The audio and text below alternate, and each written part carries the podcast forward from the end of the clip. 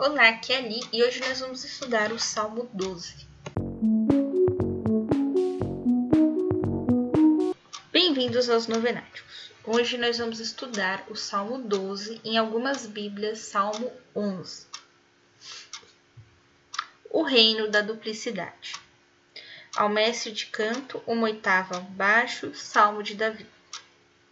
Salvai-nos, Senhor, pois desaparecem os homens piedosos. E a lealdade se extingue entre os homens. Uns não têm para com os outros senão palavras mentirosas. Adulação na boca, duplicidade no coração. Que o Senhor estipe os lábios hipócritas e a língua insolente. Aqueles que dizem: Dominaremos pela nossa língua, nossos lábios trabalham para nós. Quem nos será, Senhor? Responde, porém, o Senhor, por causa da aflição dos humildes e dos gemidos dos pobres. Irei levantar-me para lhes dar a salvação que desejam. As palavras do Senhor são palavras sinceras, puras como a prata crisolada, isenta de canga, sete vezes depurada. Vós, Senhor, haveis de nos guardar, defender-nos sempre dessa raça maléfica, porque os ímpios andam de todos os lados, enquanto a vileza se ergue entre os homens. Este salmo ele é tido como um salmo de meditação, tá? Para uma reflexão que Davi fez. Né? E aqui a gente vê que ele dá aqui as instruções ao mestre de canto, né? Então, Realmente foi ele que escreveu. Muito bem. E aí ele fala: Salvai-nos, Senhor, pois desaparecem homens piedosos. Então, aqueles homens que realmente acreditavam em Deus, em Deus Israel, o Deus do pai Abraão, eles andam desaparecendo. E a lealdade, né, anda se extinguindo entre os homens. Naquela época, muito mais do que hoje, a palavra era lei. Então, quando a pessoa dava a palavra, era lei. E aí a pessoa vai contra essa palavra, ela deixa de ser leal aquilo que ela diz. Versículo 3. Uns não têm para com os outros senão palavras mentirosas. É exatamente isso que ele está falando. Né? Na hora de lavrar, de sacramentar algum acordo com a palavra, acaba sendo uma palavra mentirosa. E aí ele fala: nem sempre o que diz a boca é o que está no coração.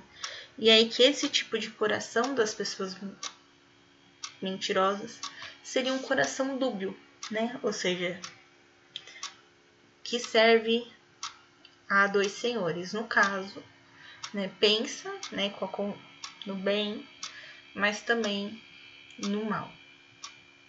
Tudo bem. Que o Senhor extirpe os lábios dos hipócritas e a língua insolente, ou seja, que o Senhor acabe né, com essas pessoas dúbias, né, com esses hipócritas. Dizem uma coisa, fazem outra. Né? Contam mentiras, enfim. Que acabe com isso, acabe com essa língua insolente. Aqueles que dizem que vão dominar tudo pela palavra e que, que vão fazer isso, que vão fazer aquilo, só falou né? Mas não rezou, não pediu ajuda do Senhor, né? Ou seja, essas pessoas vão causar aflição aos humildes, aos pobres. E aí Deus fala: é por causa dessas pessoas que eu irei vos levantar e dar a salvação dar a salvação não a esses que mentem, mas a esses poucos piedosos que têm. Lembra quando Abraão conversa com o mensageiro de Deus e pergunta: e se uma só pessoa seguir os preceitos do Senhor em Sodoma? E ele diz que essa uma só pessoa será poupada daquele castigo que virá recair sobre Sodoma. Muito bem. E aí, aqui no versículo 7, as palavras do Senhor são sinceras. Elas são puras como a prata, aqui eu vou dizer a prata escovada, até que a prata mais quase branca, né? De tão de tão, de tão limpa, de tão reluzente, de tão, né? E aí aqui, vós sereis, Senhor, o Senhor, a vez de guardar e defender-nos para sempre dessa raça maléfica. Ou seja, quando o Salvador chegar, você reconhecer o Salvador, ele vai te proteger para sempre da raça maléfica. Porque os ímpios andam de todos os lados, enquanto a vileza se ergue entre os homens. Então, ou seja, os pecadores estão por toda parte. E o mal, né, a vileza, vai aumentando entre os homens. E as pessoas vão se esquecendo né, da palavra de Deus e dos profetas e dos patriarcas e por aí vai. Né, vamos se esquecendo. Você acha que esse salmo tem alguma relação com o que nós estamos vivendo hoje em dia? Você acha que quando Davi fala aqui de que virá uma salvação, ele tem noção?